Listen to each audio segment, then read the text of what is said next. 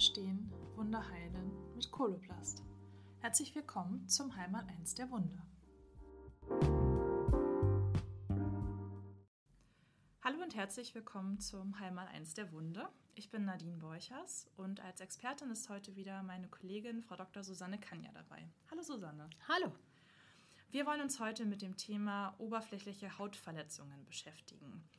Susanne, was sind das denn eigentlich genau für Hautverletzungen und wodurch können die denn entstehen? Also von oberflächlichen Hautläsionen spricht man erst einmal, wenn nur die oberflächlichen Hautschichten betroffen sind. Das heißt, äh, man sieht kein Fettgewebe, keine Muskulatur, kein Knochen oder ähnliches. Das Ganze spielt sich eben oben in der Hautoberfläche ab. Das ist dann, dann spricht man von oberflächlichen Hautverletzungen. Und wir haben ja beim letzten Mal schon darüber gesprochen, äh, über eine Ursache, nämlich über die Skin Tears, also Verletzungen gerade beim älteren Menschen mit vorgeschädigter Haut oder mit empfindlicher Haut, der vielleicht auch Cortison nimmt. Diese Verletzungen, wo sich dann häufig einen Hautlappen abschürft sozusagen oder abledert, den man dann hinterher wieder repositioniert. Das ist das, was man als Kindteers bezeichnet. Und wer beim letzten Mal nicht dabei war, kann da ja gerne noch mal reinhören, um zu gucken, was äh, ist das genau. Und da haben wir, haben wir ja im Detail drüber gesprochen. Ähm, und eine zweite Möglichkeit wären eben zum Beispiel die blasenbildenden Hauterkrankungen. Blasenbildende Hauterkrankungen, was sind das dann genau für Erkrankungen? Ja, das sind, sag ich mal, ganz komische Erkrankungen, weil bei diesem Menschen dann ganz plötzlich auf der Haut eine Blase entsteht. Also jetzt stell dir vor, du, äh, du hast an deinem Unterarm oder an deinem Bauch plötzlich, da reibt dein Gürtel jetzt ein bisschen, dann entsteht eine Blase. Mhm. Das passiert ja bei einem normalen Menschen nicht. Aber bei diesen Menschen ist es so, dass die Haut sozusagen, die oberste Hautschicht sozusagen lockerer sitzt, mhm. ähm, aufgrund eines Autoimmunprozesses äh, und dadurch bei leichter Reibung schon äh, so reagiert, dass da eine Blase entsteht. Und wenn die Blase aufgeht, hat man eine Wunde. Mhm. Äh, und die Blasen sind so ähnlich, das musst du dir so ähnlich vorstellen wie jetzt Blasen, die du hast, wenn du neue Pumps hast und dir eine Blase läuft. Das kann öfters ja? mal passieren bei neuen Schuhen, das stimmt. Genau. Äh, das ist also eine oberflächliche Läsion, die aber durchaus sehr lästig sein kann, weil sie eben nicht einfach mal so heilt. Nur die Ursache ist eine andere. Ja, bei den Skin Tears ist die Ursache eine Verletzung. Bei deinen Pumps ist die Ursache, die Schuhe passen nicht richtig, die müssen erst eingelaufen werden. Äh, bei der blasenbildenden Hauterkrankung ist die Ursache ein Autoimmunprozess im Körper, den ich dann auch nicht nur lokal mit Verbänden behandeln muss, sondern eben zusätzlich, indem ich das äh, Immunsystem beeinflusse durch Medikamente wie Cortison oder andere äh, Autoimmunmedikamente. Das heißt, kann man da sagen, da ist ein, ein, großer Unterschied zwischen blasenbildenden Hauterkrankungen und oberflächlichen Verletzungen oder kann man das gar nicht so richtig definieren, weil die irgendwie auch ineinander greifen könnten? Ineinander greifen tun die nicht, nein, aber die sind insofern ähnlich, weil die sich in derselben Hautschicht abspiegeln. Also die Hautschicht ist ähnlich und meine Lokalbehandlung ist auch sehr ähnlich bei all diesen oberflächlichen Hauterkrankungen, äh, wo es darum geht, dass gar nicht groß Granulationsgewebe entsteht, sondern äh, weil es eben so oberflächlich ist, geht es ja direkt schon darum, dass neue Haut drüber wächst. Also eine Epithelisierung stattfindet, heißt es ja im Fachbegriff. Und das ist die große, große, große Domäne der Silikone. Vielen Dank für die Erklärung äh, des Unterschieds einmal. Ähm, jetzt weiß ich auf jeden Fall, dass sich das schon ein bisschen noch unterscheidet äh, und wo die Ursachen sind. Ähm, jetzt habe ich dich aber vorhin unterbrochen. Zurück zu den oberflächlichen Hautverletzungen. Was gehört dann noch dazu? Was noch dazu gehört, ist einmal die Spalthautentnahmestelle. Spalthautentnahme? Da muss ich dich ja doch wieder unterbrechen. Was ist das dann genau? Es gibt ja Wunden, die von, wo, wo, von sich aus keine Haut drüber wächst, weil die zu groß sind, weil der Patient nicht genug Heilungspotenz hat oder ähnliches. Und da geht man dann hin und entnimmt Spalthaut, also ein, äh, hobelt die Haut ab. Die oberste Hautschicht wird abgehobelt mit einem sogenannten Dermatom. Und dann hat man einen Hautlappen, zum Beispiel am Oberschenkel entnommen und verpflanzt den zum Beispiel aufs Bein, da wo es nicht heilt. Okay. Äh, und das nennt man Spalthautentnahme. Und das ist eben, das macht dann eben auch eine oberflächliche Hautläsion. Äh, und wie bei allen anderen oberflächlichen Hautläsionen ist das wieder die große ähm, Domäne der Silikone. Immer wenn ich will, dass neue Haut wächst, sind die Silikone ganz, ganz groß. um der Haut sozusagen dann die Möglichkeit zu geben, wieder in Ruhe nachzuwachsen, genau. ich mal, ne? genau. sozusagen. Genau. Und speziell bei der, bei der Spalthautentnahme versucht man mit der Schnitttiefe von diesem Messer, mit der man das abhobelt, das ist so ähnlich, als, äh, als würde man Carpaccio machen, sage ich. Also wirklich so ganz, ganz, so eine ganz Oberfläche. Ja. Oder jetzt isst keiner mehr Carpaccio. Das. ähm, aber ich finde so praktische Beispiele irgendwie immer gut. Also es ist wirklich so, so, so eine hauchdünne Schicht, die da abgehobelt wird.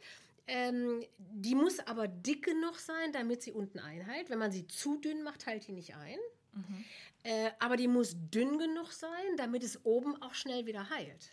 Wenn du das zu tief machst und du hast einen riesen Krater oben, heilt das oben auch nicht. Dann hast du die eine Baustelle zugekriegt, vielleicht, und dann hast du eine neue Baustelle gemacht. Das ist immer so dieses, wo man bei der Spalthautentnahme aufpassen muss. Und wenn man die richtige Schichtdicke schafft bei der Spalthautentnahmestelle, dann landet man genau da, wo die oberste Hautschicht Epidermis mit der mittleren Hautschicht Dermis verzahnt ist. Und die, die Verbindung zwischen dieser oberen und mittleren Schicht ist so wellenförmig. Okay. Ja, also du musst dir vorstellen, du malst jetzt hier so eine Wellenlinie. Ja? Und dann versucht man mit diesem, mit diesem Schnitt äh, jeweils ein Wellenberg, ein Wellental, ein Wellenberg, ein Wellental, ein Wellenberg, ein Wellental anzuschneiden. Und diese Wellenlinie ist die sogenannte Basalmembran und von da aus wächst neue Haut. Das heißt, ich habe die Hälfte der Basalmembran unten auf dem Bein, wo ich dorthin verpflanze, und die andere Hälfte der Basalmembran ist da, wo sie vorher auch war. Und so habe ich an beiden Stellen eine Heilungspotenz. Das heißt, das verzahnt es sich dann nachher sozusagen wieder? Ja. Also wenn es sie wieder dann richtig zusammenwächst ja. sozusagen, gibt es wieder diese Wellenbewegung und die Hautschichten verzahnen sich wieder ineinander. Genau. Das ist das Ziel, was wir eigentlich dann wollen, sozusagen. Genau. Und dafür ist es wichtig, dass ich eben immer Teile von dieser Basalmembran damit hin verpflanze, wo es auch wachsen soll. Deshalb muss ich im Prinzip diese Basalmembran zerstören oder halbieren, damit ich in beiden, an beiden Stellen, wo es heilen soll, äh, noch Wachstumspotenz habe, Wachstumszellen habe.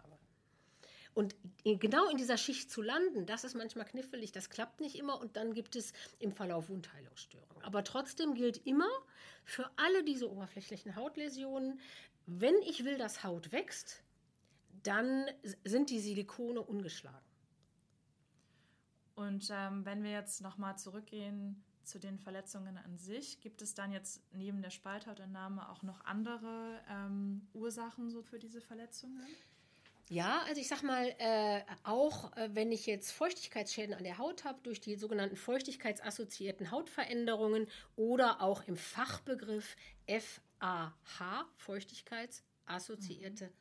Hautveränderung, FAH. Da gibt es auch noch einen englischen Begriff für, das würde ich jetzt aber jetzt, das wird das zu viel. Vielleicht dann ja, ja, genau. Also, äh, wir, wir, merken uns FAH. FAH, das, das kann man, genau, ne? drei Buchstaben kann man sich merken. Ähm, äh, da ist es häufig so, wenn man das nicht wenn man da nichts gegen tut. Also ich sag mal, der Patient liegt immer in seiner nassen Windel und die Haut weicht auf, weicht auf, weicht auf. Dann kriege ich auch irgendwann oberflächliche Hautläsionen und wenn ich dann immer noch nichts tue, kann das sogar ein tiefer Krater werden. Aber wenn ich in dem Rahmen dessen eine oberflächliche Hautläsion bekomme, wäre auch das wieder eine, eine äh, Domäne der Silikone. Weil ich will, dass Haut wächst. Immer wenn ich will, dass Haut wächst, dann sollte ich immer an Silikone denken. Also da gibt es aber dann wirklich auch viele Ursachen für oberflächliche Hautverletzungen oder viele Arten, wie das auftreten kann. Haben wir denn jetzt eigentlich alle abgedeckt? Äh, nö. okay. Also ähm, was, man, was man nicht aus dem Auge verlieren sollte, sind die pflasterbedingten Schäden. Also was, was äh, äh, relativ häufig auftritt, gerade weil wir, wir, haben ja zunehmend mehr ältere Menschen mit empfindlicher Haut oder Menschen, die Cortison nehmen oder ähnliches, die also eine dünne Haut haben. Wenn die Pflaster auf die Haut kleben und die reißen das Pflaster ab, dann haben die oft ihre Pelle daran kleben sozusagen. Also die reißen ihre Haut mitsamt dem Pflaster ab äh, und dadurch entstehen eben auch sehr, zum Teil sehr, sehr hartnäckige oberflächliche Hautläsionen. Äh, und dafür ist auch, weil es eben schon so häufig ist, ein Begriff geprägt. Der Fachbegriff heißt Marsi. Hört sich total wild an. Vor allen Dingen, wenn ich jetzt noch sage, was das bedeutet. Das heißt nämlich Medical Adhesive Related Skin Injuries. Toll, ne? Also das ist so ein Begriff, Auf wo ich so denke, Fall. oh Gott, nein. Also ich würde einfach sagen, äh, äh, was, sich, was sich der Zuhörer vielleicht merken sollte, ist Marsi. Das kann man noch ganz gut aussprechen. Äh, und man muss jetzt nicht genau wissen, was da alles hintersteht. Und wenn man sich das einfach merken möchte, sagt man, Marsi sind alle Schädigungen, die durch Pflaster entstehen. Das kann eine Rötung sein, das kann eine oberflächliche Hautläsion sein, das kann Juckreiz und Pickelchen sein, weil ich allergisch auf das Pflaster reagiere oder was auch immer. Egal, was für Körperreaktionen ich auf das Pflaster habe, ich nenne es Marsi. Das kann man auf jeden Fall dann, finde ich, gut assoziieren damit. Ja. Also, Also Masi Marsi gleich Pflasterschäden. ist ja äh, schon auch prägend. Dann haben wir schon wieder jetzt Masi und FAH. Also wir nehmen hier wieder ordentlich was mit an Infos.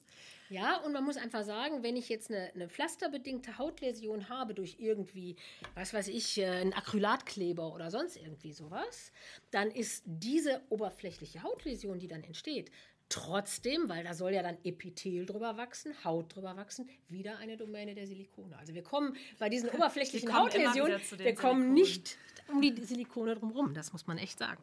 Das stimmt. Wenn ich jetzt so drüber nachdenke, wir hatten jetzt gerade Masi, also die pflasterbedingten Schäden. Ich glaube, ich habe vielleicht sogar auch noch was, was ich dazu beitragen kann. Nee. Äh, so ein bisschen aus dem Alltag, äh, wenn ich so drüber nachdenke. Ich habe nämlich vor ein paar Tagen, passend zur Jahreszeit, mir einen Tee gemacht und äh, habe aber leider das heiße Wasser nicht in die Teetasse, sondern über meinen Finger gekippt teilweise. Und ja, es hat dann tatsächlich leider zu einer Brandblase geführt, Ui.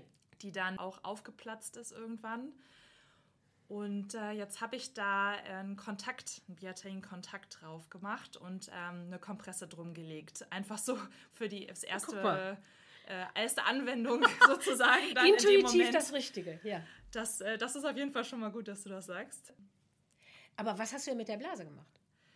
Also die ist kaputt gegangen dann? Genau, die ist kaputt gegangen und ich habe dann einfach das Kontakt drauf gemacht. Hätte ich das noch an, also es waren noch ein bisschen Reste der Blase dran, aber ich wusste nicht genau, ob man die jetzt dann vorher abmachen sollte oder nicht. Ja, also ich sag mal, das ist in Diskussion. Man, man sollte immer versuchen, wenn irgendwelche Blasen, also äh, es ist auch in Diskussion, machen wir Blasen auf oder nicht. Da können wir mal irgendwann ein eigenes Thema drüber machen, das würde jetzt irgendwie den Rahmen sprengen. Aber generell, wenn die von selber aufgeht, dann hast du ja in der Regel Fetzen, die da irgendwie rumliegen. Und das ist nicht gut. Wenn da so Fetzen von toter Haut rundherum liegen, dann ist das so, dass das ja, wie so ein All-You-Can-Eat-Buffet für Bakterien ist. Ne? Da ist totes Gewebe, die ernähren sich davon, die finden das ganz toll. Und wenn die genug zu fressen haben, vermehren die sich auch wie verrückt. Das heißt, du, du programmierst einen Infekt vor. Jetzt bist du, sag ich mal, jung und immunkompetent. Insofern, äh, äh, es ist ja geheilt. Ne? Insofern äh, hat es bei dir nichts gemacht. Aber wenn da jetzt, sag ich mal, ein Patient ist mit irgendwelchen Erkrankungen und du lässt da so Fetzen von der Blase rumliegen und machst dann einen Kontakt drauf, dann kann das in die Hose gehen. Deshalb sollte man alles, was in Fetzen da rumliegt, immer irgendwie entfernen, wegmachen und dann äh, das Silikongitter, also zum Beispiel das Biatain-Contact darüber machen. Äh, wenn man also totes Gewebe sollte man möglichst immer entfernen. Wenn man aber das Gefühl hat, das lebt noch irgendwie, vielleicht haben wir Chancen, dass es anwächst, dann würde man es wie bei den Skin Tears, würde man es repositionieren, das Contact drauf machen, in der Hoffnung, dass es wieder anwächst. Okay, dann merke ich mir auf jeden Fall fürs nächste Mal, äh, den Rest der Blase dann auch äh, zu entfernen, bevor ich das Kontakt drauf mache. Äh, das ist auf jeden Fall gut zu wissen.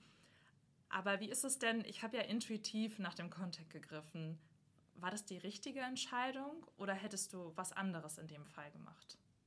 Nee, also das ist eine sehr gute Entscheidung deshalb, weil man über das Biatain-Kontakt den äh, entweder bei den Skin Tears, wenn ich einen Lappen habe, oder äh, wenn da überhaupt noch so Reste sind, wo ich das Gefühl habe, da wächst vielleicht noch was an, dann kann ich das darüber fixieren. Und dadurch, dass das, dass das Contact ja äh, bis zu 14 Tagen draufbleiben kann und ich nur den Verband oben drüber, also die Saugkompresse oder Superabsorber oder Schaumverband, je nachdem, ich kann ja wählen, was ich da drüber mache. Dadurch, dass ich nur das wechsle und das Biatain Contact auf der Wunde verbleibt, habe ich eine Wundruhe. Ich habe eine Wundruhe, der Lappen kann in Ruhe einheilen, die Epithelisierung kann in Ruhe stattfinden. Und insofern ist das gerade in dieser Anfangsphase, wo ich ja nicht weiß, wie stark nässt das, Ja, und wo ich erstmal nicht nach zwei Tagen schon wieder das runterreißen möchte, weil das, was da vielleicht wachsen soll, ein bisschen mehr als zwei Tage Zeit braucht, ist, ist Contact genau die richtige Wahl. Äh, man muss nur aufpassen äh, und auch das ist aber kein Problem, dadurch, dass es durchsichtig ist. Mhm. Man muss aufpassen, dass äh, in der Anfangsphase besteht immer eine Entzündungsgefahr. Man muss also vorher, bevor man es drauf macht, die Wunde anständig reinigen und die Wunde im Blick behalten. Und wenn man sehen sollte, dass das Exudat äh, ein bisschen trüb wird, ein bisschen dickflüssig wird oder anfängt zu riechen oder irgendwie nicht so richtig, ich kriege so ein bisschen Bauchgrummeln wenn ich da drunter gucke. Ja? Bin nicht so sicher, ob das so richtig ist. genau, dann, Fall, dann bitte, bitte, bitte auf das Bauchgrummeln hören. Ja. Meistens liegt der Bauch da richtig. Und dann würde ich es entfernen und nochmal richtig sauber machen und dann entscheiden, nehme ich das gleiche wieder, nehme ich was anderes, was mache ich denn dann? Aber dadurch, dass das eben durchsichtig ist, kann ich das auch sehen. Mhm. Ja, es verfärbt ja nichts, sondern ich habe ja wirklich dann original das Exudat. Aber es zeigt sich einfach, dass wenn das Exudat dickflüssig oder trüb wird, dann muss man für ein, zwei Tage vielleicht auf den Silber wechseln mhm. äh, um die Bakterien wieder in die Spur zu bringen. Und dann kann man wieder zurückgehen auf die Silikone. Aber man sollte frühzeitig reagieren, weil wenn frische Haut wächst, ist die extrem empfindlich, was äh, die bakterielle Besiedlung angeht. Also die macht sofort dicht. Ja, sind da Bakterien, sagt ihr, ey, stopp, jetzt wachse ich erstmal hier nicht mehr. Ne? Also von daher sollte man da in der Anfangsphase total wachsam sein. Wenn ich will, dass Haut wächst, brauche ich gute Bedingungen und Wundruhe. Und äh, da ist das Kontakt äh, durch eben die lange Tragedauer und eben dadurch, dass es die Wundruhe dadurch gewährleistet, ideal. Dadurch kann dann die Haut einmal kurz sagen, bitte nicht stören. Genau, genau, das ich, Schild, äh, was man am Hotel mich. irgendwie, wenn man morgens länger schlafen will, irgendwie genau. so ein genau. Schildchen raushängt. So ähnlich macht die Haut das auch. Ja, genau.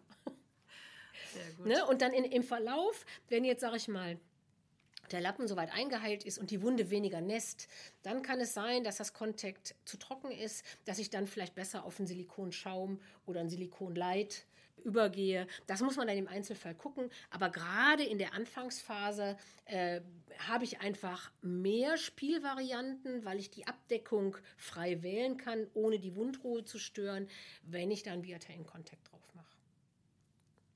Und wenn die Wunde dann soweit nicht mehr so stark nässt, also das Exudat auch äh, zurückgegangen ist, ähm, dann würde man gucken, auf was man umstellen könnte, auf welche Auflage oder auf zum Beispiel welche Art von Haftung, in dem Falle ein Silikon mit bestimmter Haftung dann genutzt werden könnte. Ja, also wenn ich einmal das, das Thema Exudatmanagement nicht mehr so im Vordergrund stehen habe, dann gucke ich eben, welche Haftung braucht die Haut.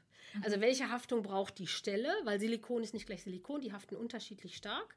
Und dann gucke ich mir den Hauttyp an, dann gucke ich mir die Stelle an. Also zum Beispiel am Gesäß brauche ich eine andere Haftung als an der Fußsohle oder als, ich sag mal, im Gesicht. Ja, da muss man dann halt im Einzelfall gucken. Dann, dann kommen noch andere Kriterien dazu.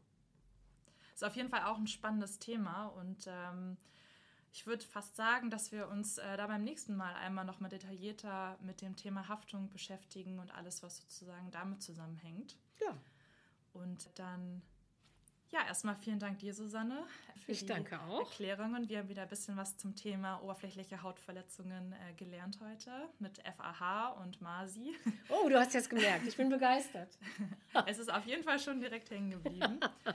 Ja, dann freue ich mich auf nächstes Mal und wünsche dir noch einen schönen Tag. Gleichfalls.